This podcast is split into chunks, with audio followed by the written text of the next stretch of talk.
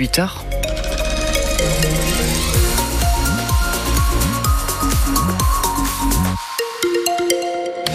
Un mot sur vos conditions de circulation dans le département. Euh, un embouteillage sur la 709 entre les échangeurs 32 Saint-Jean-de-Védas et 31 Montpellier-Ouest quand vous allez en direction euh, de Béziers.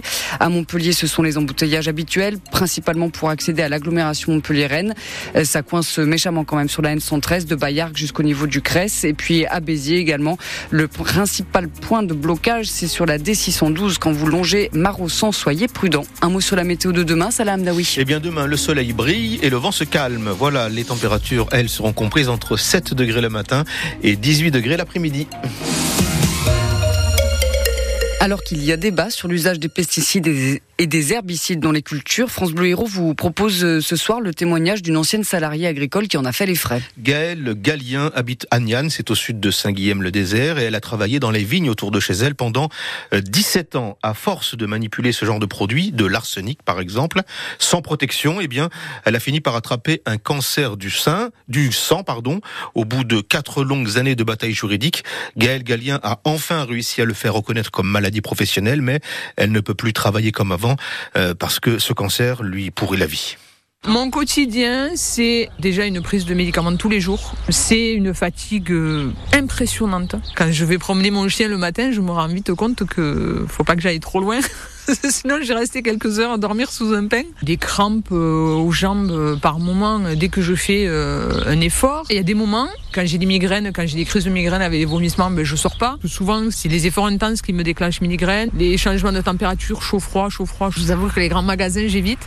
Parce que vous avez souvent la clim, le chaud, le chaud, le froid. Moi, je finis euh, cinq minutes plus tard à vomir partout et à être euh, avec une migraine incapacitante euh, assez phénoménale. Et on apprend à gérer, en fait, on apprend à gérer sa fatigue, on apprend à gérer euh, les moments où je, sens que la migraine arrive, je sais que ça va être deux, trois jours compliqués. Donc voilà, après, je, suis obligée de faire avec, puis de vivre avec, j'ai pas trop le choix. Hein. Les produits phytosanitaires dans l'agriculture et de bien d'autres sujets encore, il, il en sera question demain, matinale spéciale en direct du Salon de l'agriculture de 6h à 9h, de nombreux invités, des élus, des exploitants et Roltais bien sûr. Vous aurez le son France Bleu Héros et l'image France 3 et puis on poursuivra en direct toujours de la porte de Versailles jusqu'à midi. Dans le top 10 des villes les plus chères pour le stationnement en France, Montpellier est à la sixième place, 100 euros par mois selon le site Zen Park qui se présente comme le leader du parking partagé. Sans surprise, c'est Paris qui est en tête, 207 euros par mois. Dans ce palmarès, c'est à Strasbourg que c'est le plus économique, 58 euros. Le Parlement européen dit non à la visite médicale obligatoire tous les 15 ans pour conserver son permis de conduire.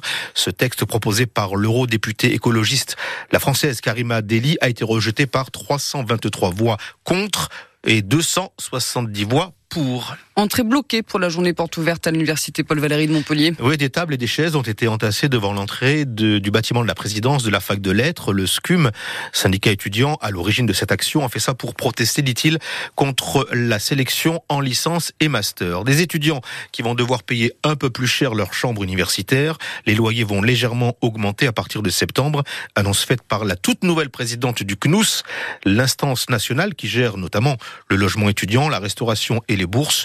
Une hausse qui intervient après cinq ans de gel des loyers, Noémie Bonin. L'augmentation sera de 6 euros par mois maximum pour un étudiant, une fois les aides au logement prises en compte, assure Bénédicte Durand à la tête du CNUS.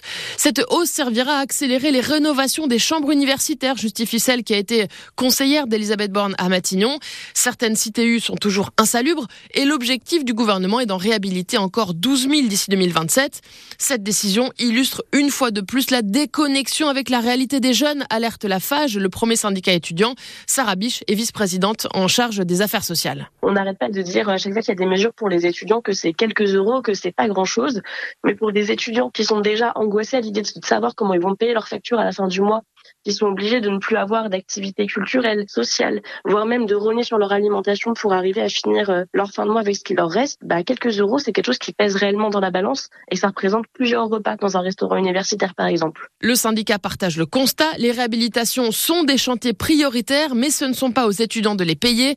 Ces élus voteront donc contre la mesure quand elle sera débattue dans chaque crousse au niveau régional dans les prochaines semaines. Pas de miracle ce matin au tournoi de tennis de Dubaï. Le Montpellierin Arthur Cazot a été battu battu en huitième de finale par le cinquième joueur mondial, le russe Andrei Rublev, battu en 2-7, 6-4, 6-4. Et puis ce soir, c'est la finale de la Ligue des Nations pour l'équipe de France féminine de football, avec en ligne de mire un premier titre international. En tout cas, les joueuses d'Hervé Renard, dont la Montpellier-Rennes Maëlle Lacrar, qui est qui fait partie du 11 de départ. Les Bleus sont opposés à l'Espagne, championne du monde en titre, qui joue à domicile. Coup d'envoi à 19h à Séville.